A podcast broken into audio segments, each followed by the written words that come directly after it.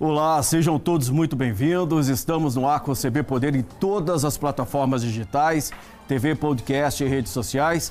E você tem voz ativa nas lives do Correio, no Facebook, no Twitter ou no YouTube. Lembrando que o programa é uma realização do Correio Brasiliense da TV Brasília. Eu sou Vicente Nunes e aqui comigo aqui no estúdio o vice-almirante Carlos Chagas, comandante da Força de Fuzileiros da Esquadra Almirante, muito obrigado pela sua presença aqui no CB Poder. É uma honra tê-lo aqui conosco.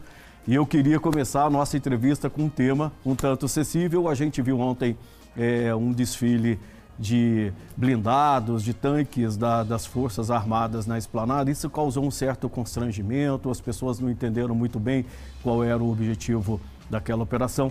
Então, eu gostaria de saber, era uma, um, uma ação já programada? Foi uma ação é, decidida de última hora pelo presidente da República. Como é que o senhor, é, o que, o senhor tem a dizer?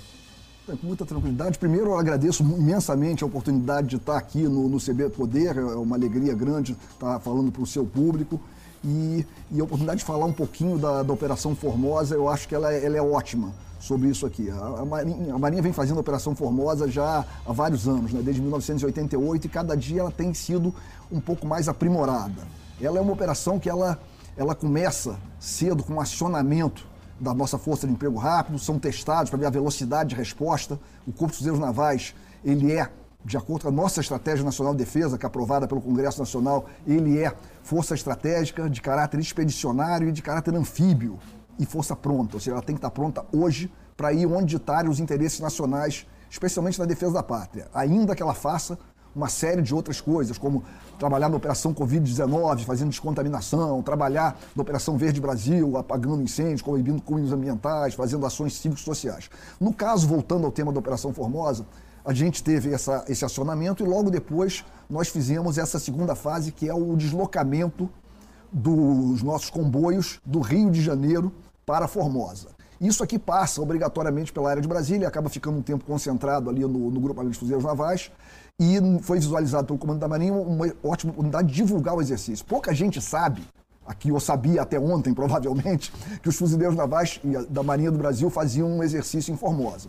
E a ideia foi exatamente dar transparência para esse, esse exercício, ou seja, a, prese a presença da Marinha do Brasil no Planalto Central. É a maior operação da Marinha no Planalto Central, ou seja, envolve é, eh, 2.500 militares, mais de 150 meios entre veículos, blindados, essas coisas todas, 1.500 toneladas, tudo isso sai do Rio de Janeiro, num esforço logístico considerável, chega aqui em Brasília e em Formosa atira com todas essas armas, ou seja, para garantir o nosso preparo para a defesa da pátria. E, e o, o, comandante, no sentido de divulgar a, a participação da, da, Marinha do Brasil aqui, a presença da transparência ao público do que nós, nós estamos fazendo aqui, é, achou que era interessante fazer essa passagem. Então não, não tem nenhum tom ameaçador, absolutamente nada pois é, disso. Mas é que coincidiu justamente com a votação da PEC do voto impresso, né? E havia uma certa intimidação do, do, por parte do presidente da República em relação a esse assunto, ele pregando a volta do voto impresso. Então, muita gente viu como uma ação de intimidação mesmo. E o próprio presidente da Câmara disse que foi uma triste coincidência.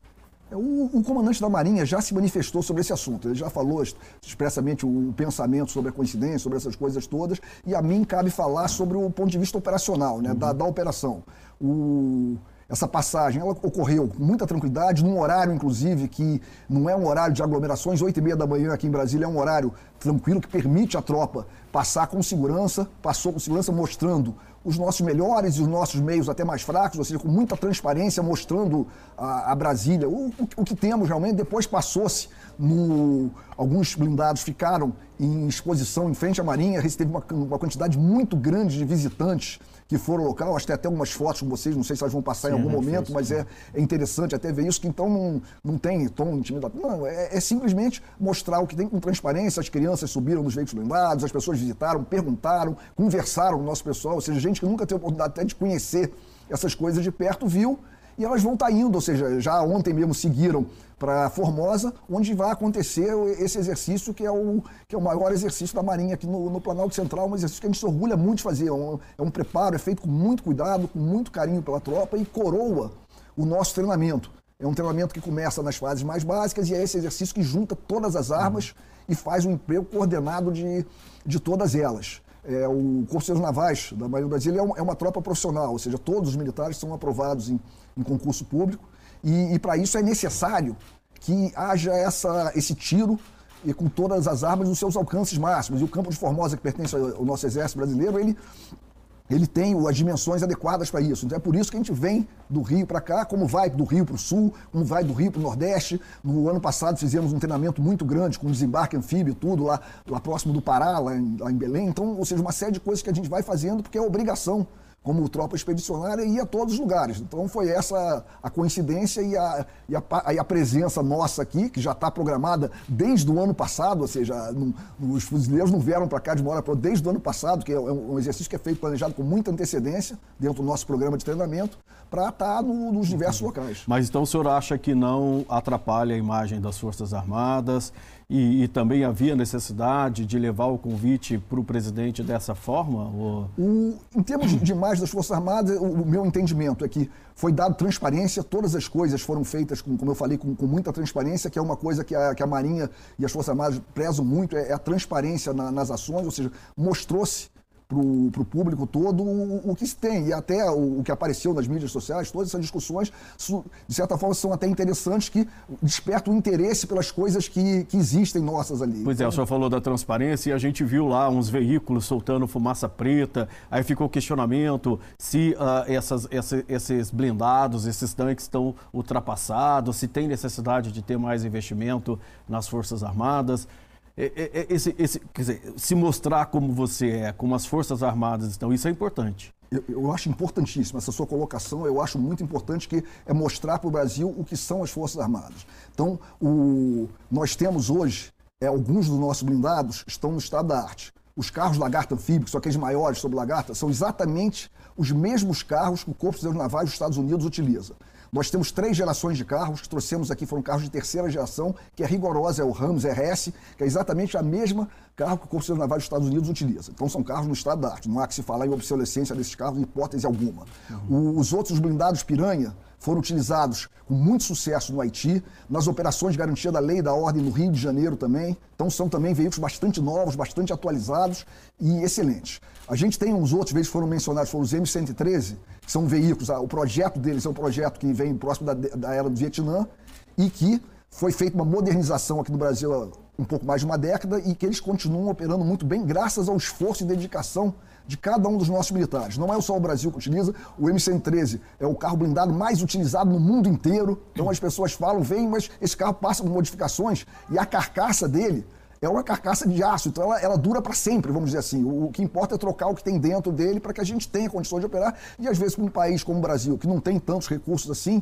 é uma forma de manter algum material. E o carro que causou um, um pouco mais de, de dúvidas. Sobretudo tudo, nas redes sociais. Foi, né? foi o carro de combate, o SK-105, o pessoal no mundo civil chama de tanques, né? Uhum. São, a gente desfilou com alguns, são carros que já estão realmente ultrapassados, são carros que estão no final da sua vida útil, já foram descontinuados, inclusive. A gente adquiriu na, na década de 90 carros novos e hoje já estão no final da sua vida útil. Estamos mantendo esses carros com muito esforço, ou seja, isso mostra a dedicação e o cuidado com que se tem com, com o dinheiro público.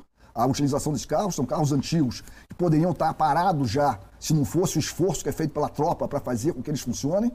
E estão num projeto que, que a Marinha tem. A Marinha tem vários projetos estratégicos, vários programas estratégicos. Um deles é o Adsumos, que é exatamente o, o projeto para repotencialização do Corpo Seus Navais a modernização de meios computadores está no projeto. Então, quando aparecer orçamento para isso, eles podem ser trocados. Mas é o, nós entendemos o, o, Brasil. Então, quando se fala às vezes de orçamento em defesa, uhum. é importante essa, essa transparência para mostrar, Sim. olha, o orçamento é para isso. Alguns veículos observaram e as críticas foram grandes. Mas o que eu queria dizer é que todo material que foi apresentado é material que está em condições de uso, graças ao esforço que vem sendo feito pelos nossos marinheiros e fuzileiros. E esse material todo no, a gente vai estar conduzindo o exercício em Formosa, eu vou falar um pouco mais sobre Sim. o exercício, uhum. mas no dia 16 nós temos uma demonstração operativa lá em Formosa. E todo esse material vai estar tirando lá. E, e a, os senhores estão convidados para isso, e o seu público vai poder assistir também, esses veículos atirando lá em Formosa. Então, ou seja, são coisas que funcionam com um esforço grande que é feito e hoje é compatível com o que o Brasil pode nos fornecer. Então, é e, mas o investimento é necessário, né? Sempre ter na modernização. Ah, sem dúvida nenhuma, o investimento é necessário, é, é, é, uma das coisas que o Ministério da Defesa vem falando sempre, as forças sempre falam, e, e tem sempre um debate nisso aqui, a questão de chegar a 2% do PIB, uma série de coisas que são muito necessárias de investimento, porque é, defesa a gente não improvisa.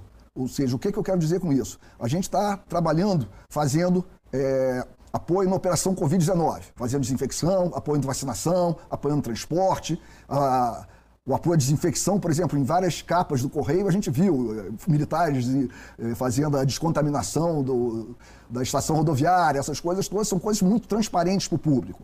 É, a parte de apoio hospitalar na Amazônia também, que a Marinha faz bastante, também acontece. A, a parte de a, apoio ao, ao combate aos ilícitos penais, tanto no território nacional quanto na Amazônia Azul. A quantidade de drogas que têm sido apreendidas em operações da Marinha ultimamente são muito grandes. Mas todas essas coisas de, ações sociais e, e, a reforço da defesa civil, tudo isso, existem outras instituições que podem fazer também. Então a gente apoia sempre que necessário e apoiamos com muito gosto, com muito prazer, porque além de estar previsto em lei, faz parte da, da nossa atribuição. A gente entende que isso é importante para o Brasil.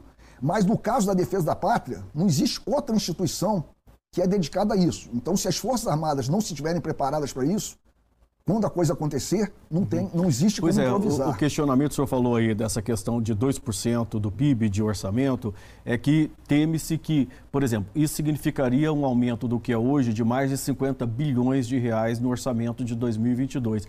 Que esse dinheiro, em vez de ir para investimento, modernização das frotas tal, ele vá para gasto com o pessoal. Esse que é o grande questionamento. Entendeu? Então teria que ter realmente um direcionamento para modernização e não para folha de pessoal, né? É, o, o grande direcionamento é, é, é para modernização e o, o entendimento, eu estou até passando um pouco da, da, minha área operacional, mas é uma área que eu acho que é, que é importante para a gente passar a mensagem, que esse, esse aumento, ele, ele não é de uma hora para outra. Seja, a necessidade é essa. O dia que o Brasil puder dar, a, a gente chega, mas é, é, importante que as Forças Armadas digam de forma clara e transparente, olha, a situação é essa aqui, o que nós temos hoje é isso, e é, é, necessário mais por causa disso, disso e disso. Porque, como eu falei, a, a defesa a gente não improvisa, as coisas acontecem de uma hora para outra, as coisas viram de uma hora para outra, e se não tiver pronto, não tem solução. É como um seguro ou às vezes como um bombeiro. Ninguém quer que venha um incêndio, mas se o incêndio vier, se o bombeiro não estiver pronto, quem vai apagar? Então são, são coisas que, que são muito importantes e, e são muito caras para nós. A gente faz uma dedicação muito grande para isso. Né? O, Almirante, o que, que é a Operação Formosa? Ela já acontece desde 1988, né, como o senhor ressaltou. Isso. O que, que é e qual a importância dela ser realizada aqui no, no Planalto Central? Excelente. O, a Operação Formosa, como conforme mencionei, é a maior operação da Marinha no Planalto Central já há alguns anos.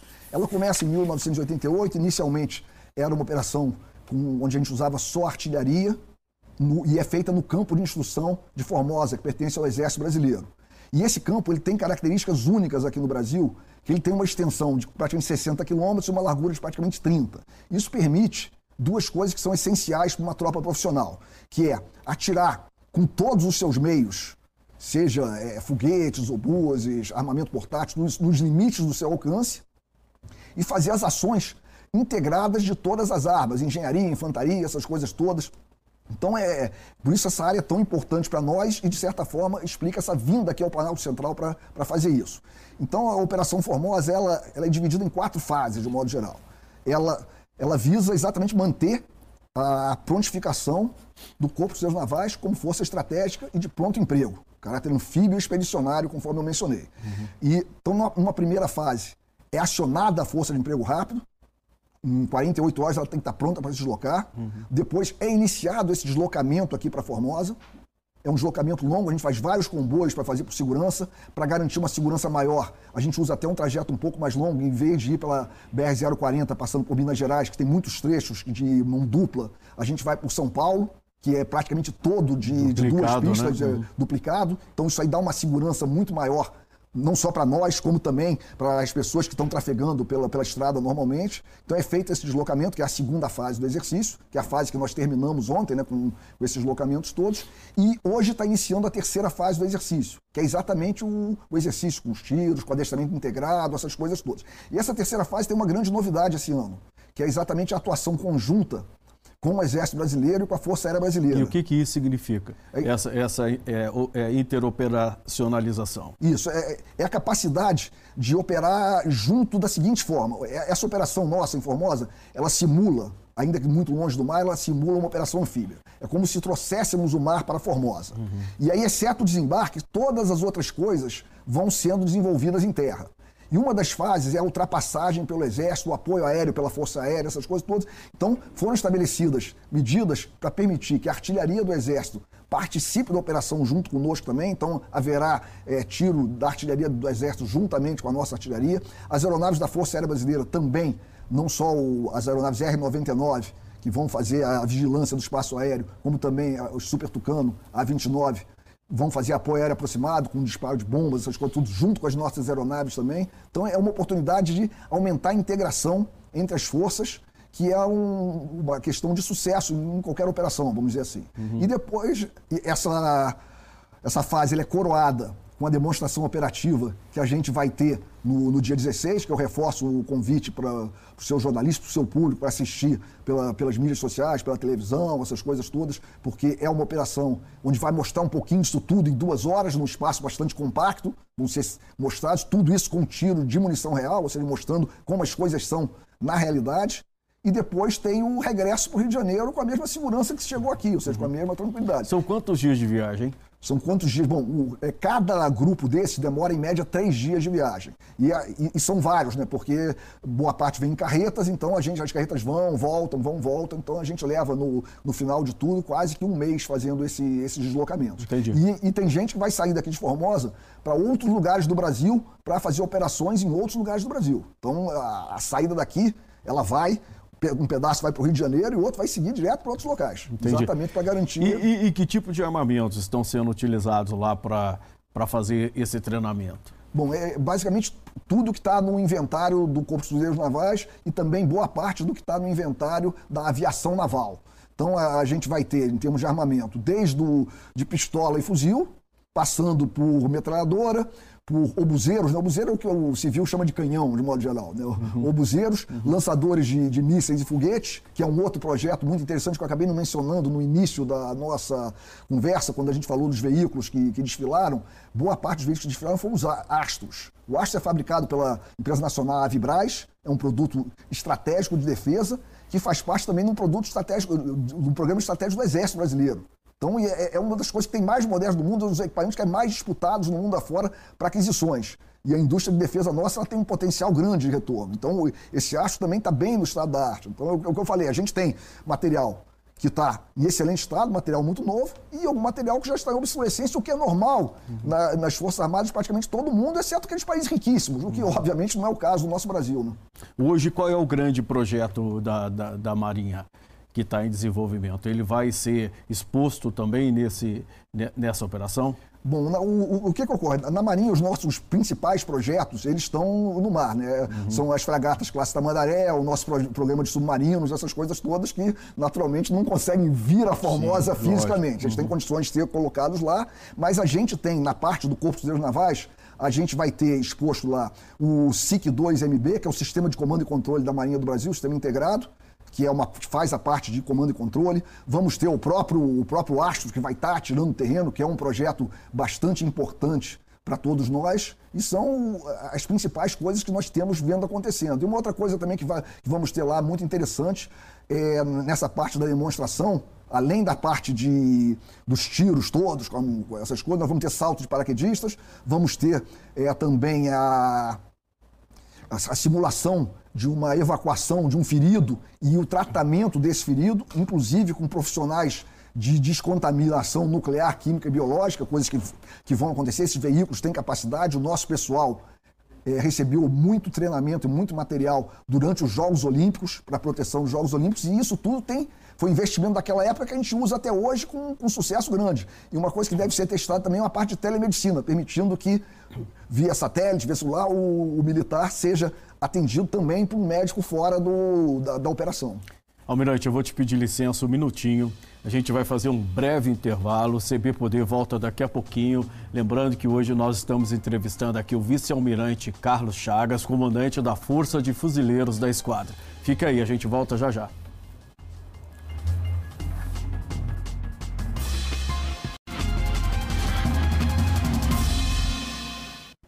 O CB Poder está de volta. Hoje recebemos o vice-almirante Carlos Chagas, comandante da Força de Fuzileiros da Esquadra. É, almirante, é, o senhor disse no início do programa que mais ou menos 2.500 homens estão envolvidos nesta Operação Formosa, né? É, historicamente eram 2 mil, agora esse ano aumentou esse contingente, por quê? Por conta da entrada do Exército e da Aeronáutica? Bom, o, conforme mencionado, realmente são na faixa de 2.500 homens. Naturalmente, a entrada do, da Força Aérea e do Exército amplia um pouco esse número. A própria Marinha ampliou um pouquinho também a operação para para que, como eu falei, é uma operação que é importante demais para a nossa atividade fim, que é a defesa da pátria. Então, é, esse, esse, esse, efetivo é um efetivo que a gente procura explorar ao máximo no campo de Formosa. Quanto mais gente a gente consegue trazer, melhor é o resultado do treinamento. E, e, e, quais são os meios envolvidos nessa, nessa operação? Tem como dimensionar quanto isso custa? E esse custo ele vale a pena? Não, não, há dúvida que o custo vale a pena. Em termos de meios envolvidos, conforme a gente mencionou, além dos 2.500 militares, nós temos ah, todas as viaturas blindadas, essas coisas todas, que vão dar um total de 150 viaturas aproximadamente, um pouco mais de 150, que vêm na sua maior parte do Rio de Janeiro. A gente incorpora também um, uma companhia do Grupamento de Fuzileiros Navais aqui de Brasília, que participa do exercício, aproveita a oportunidade também para participar. É, traz do Rio de Janeiro mais de 1.500 toneladas de material, essas coisas todas. O custo do exercício é de 4 milhões e pouco, o custo direto. Né? Um, uma das despesas maiores é para o aluguel dos ônibus, porque não faz sentido trazer o pessoal dentro dos caminhões, que não seria seguro nem para a tripulação, nem para as pessoas, de modo geral. Então, são alugados ônibus para que venha para cá. Isso aí é um, é um, custo importante, mas não há dúvida que vale a pena, conforme eu falei. É, o, o, esse treinamento é essencial para a atividade fim da Marinha do Brasil de defesa da pátria. Uhum. Então, permite atirar com todos esses meios. Então, vale a pena cada, cada centavo que é gasto nisso e, e, não é um custo tão alto assim quando a gente compara com, com, as operações de modo geral. Entendi. Por exemplo, um dos desafios da Marinha e que chama muita atenção da gente é a questão da proteção da Amazônia Azul, né? O que, que é a Amazônia Azul e por que, que a Marinha tem se dedicado tanto a, a esse projeto? Essa questão é, é crucial para a nossa Marinha. A Amazônia Azul representa o que a gente chama das nossas águas jurisdicionais, é o nosso mar territorial, é a nossa extensão do mar territorial, é a, a plataforma continental, tudo isso num, to, num, total bastante grande, de quase 6 milhões de quilômetros quadrados, isso aí permite que o Brasil faça a sua presença na, na, na Amazônia Azul. Então, é, um dos projetos, você tinha mencionado a questão dos projetos estratégicos, um dos projetos que é mais importante para nós é o CISGAS, que é o Sistema de Gerenciamento da Amazônia Azul, que permite exatamente que a gente consiga é controlar o que está acontecendo nessas águas. A gente teve, ao, ao, no ano passado, teve a questão do derramamento de óleo clandestino, no ano atrasado, né? E naquela época dependeu-se de várias coisas para descobrir quem era o navio, essas coisas todas. Tem uma quantidade grande de meios que passam por aqui, tanto de crimes transnacionais, essas coisas todas. Então é essencial que se controle isso para garantir a nossa soberania nessas águas. E, e por isso é tão importante, porque grande parte do nosso comércio exterior, muito mais de 90% do nosso comércio exterior, ele vem pela Amazônia Azul. Tudo acontece, atividade econômica, grande parte acontece por lá, a pesca, uma série de coisas, e é uma área que cada vez é mais disputada no mundo todo. Então é, essencial para a Marinha. Tem os piratas, né? Os piratas também, muito bem uhum. lembrado. A gente tem no Golfo da Guiné, não está dentro da Amazônia Azul, mas está bem próxima também. Então toda essa questão da, da Amazônia Azul, ela é essencial para a Marinha e, ao mesmo tempo, um exercício como esse contribui também, porque os fuzileiros navais são presença também na, na Amazônia Azul, eles fazem a defesa de ilhas oceânicas quando necessário, fazem a capacidade de projeção de poder da Marinha para se deslocar de um ponto para outro quando necessário também, e tudo isso integra uma atividade que é muito importante pois é, o que a, a gente viu ontem na esplanada foi é, a parte terrestre, né? os Isso. equipamentos terrestres. Quais são os equipamentos estratégicos que a Marinha usa é, nas águas? Bom, na, nas águas. Porque é onde está a grande atuação de vocês. É, na, nas águas, de modo geral, a gente tem atualmente, além de dos navios escolta, que a gente chama que são as fragatas, as corvetas, as coisas todas, a gente tem também os submarinos, e são, conforme eu mencionei no início, são dois grandes projetos estratégicos que nós temos. O, a, nossa, a nossa esquadra ela já está bastante envelhecida também, ou seja, ela necessita dessa modernização, por isso o programa das fragatas Classe Tamandaré é tão importante assim, assim como o nosso programa de construção de que vem avançando fortemente também, então são, são coisas que são essenciais, e ao mesmo tempo o os navios de projeção, que são também o, o navio aeródromo Atlântico, navio aeródromo multipropósito, que além de permitir o desdobramento de meios aéreos, tem uma capacidade anfíbia muito boa para transportar fuzileiros navais e também para comando e controle. Então, um navio recentemente adquirido pela Marinha que dá um potencial muito grande para fazer essa vigilância da Amazônia Azul, junto com o navio Bahia também, que faz também a mesma coisa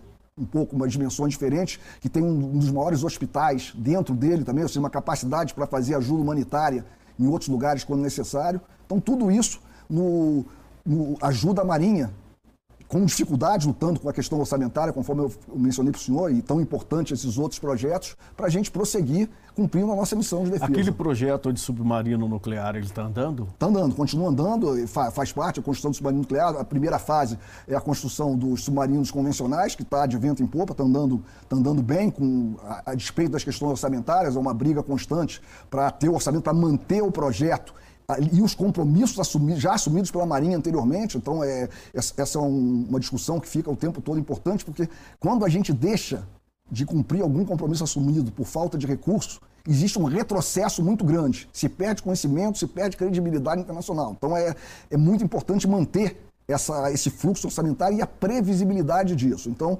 esses quatro submarinos eles estão andando muito bem. E, na sequência, teremos o submarino nuclear, que é o projeto que continua e divide duas fases: uhum. a construção do submarino propriamente dito uhum. e também a construção da planta nuclear. O Almirante, é, todo mundo... Ali, só, soltando, ah. só antes que eu me esqueça, é um submarino convencional de propulsão nuclear. Às vezes uhum. as pessoas fazem uma confusão, ah, a Marinha vai ter um submarino atômico. Não, não é nada disso. A, a propulsão dele é, convencional, é, é nuclear, mas o armamento dele é convencional.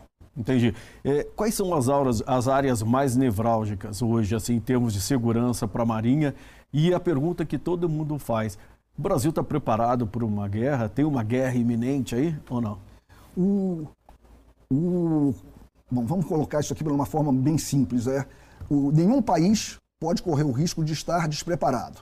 A, a, a Estratégia Nacional de Defesa ela elenca os, as principais tensões em crises que tem é, no nosso entorno estratégico, na, no nosso ambiente regional, todas essas coisas. Então, é, existe uma observação o tempo todo disso e o, nós estamos preparados, sim, para defender o país quando for necessário, da forma que for possível. Temos preparado, mas o tempo todo temos que nos preparar cada vez melhor. É, já dizia Rui Barbosa há muito tempo atrás que nenhum país pode ser pacífico sem ser forte. Então, o país, o Brasil, tem dimensões gigantescas, conforme o senhor mencionou, a área mais nevrálgica para a Marinha é a nossa Amazônia Azul, são as dimensões enormes da nossa Amazônia Azul, e a, a Marinha é uma só. Então, você pega um pa país da Europa, por exemplo, se juntar que tem o tamanho do território nacional e, e, águas jurisdicionais muito menores que as águas jurisdicionais brasileiras, cada uhum. país desse vai ter a sua própria marinha. Uhum. O Brasil tem uma marinha para fazer de norte a sul do Brasil e também nas águas interiores, ou seja, a Marinha está presente nos rios da Amazônia, está presente no Pantanal, está presente em todos os lugares, procura estar presente em todos os lugares. Então é, é, essencial esse preparo. A Marinha ela chegou a ficar em segundo plano, porque a gente sempre vê exército, quando fala em forças armadas, sempre tem a questão do exército. Assim. A Marinha hoje ela tem atenção devida a Marinha, tem, a Marinha tem atenção devida do governo, o, existe, o, a, essa questão é muito tratada com, com muita atenção por todos na Marinha e no governo também. A Marinha tem sido atendida nos seus pleitos dentro da, das possibilidades que, que, existem e tem continuado fortemente nisso aqui. E os projetos vão andando, com as dificuldades, o, o orçamento aperta a a gente acompanha, todos nós acompanhamos na, o, o, que ocorre de modo geral, porque é, o, é, é um orçamento limitado para o país todo. Mas a, a, a Marinha tem sido atendida sempre que pode e tem buscado fortemente essa interação. E para isso, voltando aqui um pouquinho, que é importante toda essa transparência que a gente procura na Marinha colocar nas nossas ações, ou seja, mostrar o que está acontecendo, a realidade, com bastante transparência para que o, o, público em geral e os decisores eles possam entender é, quais são as principais necessidades, quais são os impactos da gente não ter o orçamento adequado para determinado projeto, qual é o impacto de não ter alguma coisa funcionando, porque algumas coisas que acontecem hoje, elas podem ter consequências anos e anos depois. Por isso que você tem que se antecipar. Exatamente. E é o que a Marinha está fazendo agora. Quando você está estabelecendo é, assim, os desafios iminentes ali. Isso, a, a, Marinha segue todo, todo um planejamento de, hum. de longo prazo. Porque tem um plano estratégico de vocês ainda da defesa que está no Congresso, né? Que ainda não foi aprovado, né? Isso, a, a gente tem na, na, no Ministério da Defesa, que já está a Estratégia Nacional de Defesa e a Política Nacional de Defesa, o Livro Branco de Defesa Nacional. E o, a versão anterior já foi aprovada, esse agora tem pequenas modificações em relação ao anterior, e é um documento de acompanhamento que norteia todo o planejamento. a, a Marinha tem o plano estratégico da Marinha 2040, que é o plano que a, a Marinha, é, vendo o plano estratégico, o plano estratégico da defesa, ela faz a sua avaliação de cenário para a Marinha e, na sequência, ela, ela, coloca o seu projeto de longo prazo, para que se consiga planejar com longo prazo e, e fugir de improvisos. O Almirante, antes da gente encerrar, eu vou fazer uma provocação também aqui para o senhor, só para é, complementar aqui. Com tantos desafios que as Forças Armadas têm, a gente está vendo a Marinha, não dá para é, é, misturar política com esses desafios, né? Fica difícil, né? Olha, o que eu falei, a minha parte é, é a parte operacional. O uhum. comandante da Marinha já comentou sobre, uhum. sobre as questões políticas, sobre o que aconteceu, e a minha parte operacional. E o que eu digo é que o, todo brasileiro pode ter a certeza de que os militares da Marinha do Brasil estão dedicados o tempo todo a as suas tarefas constitucionais estão trabalhando diariamente para executar nos mais longínquos lugares do país e do nosso oceano, para ter a certeza de que o Brasil tem a defesa que merece e trabalhando pelo bem-estar da nossa população. E desafios não faltam, né, Almirante? E desafios não faltam, exatamente. Protegendo nossa terra, cuidando da nossa gente. É o que o Brasil faz, protegendo nossas águas, cuidando da nossa gente.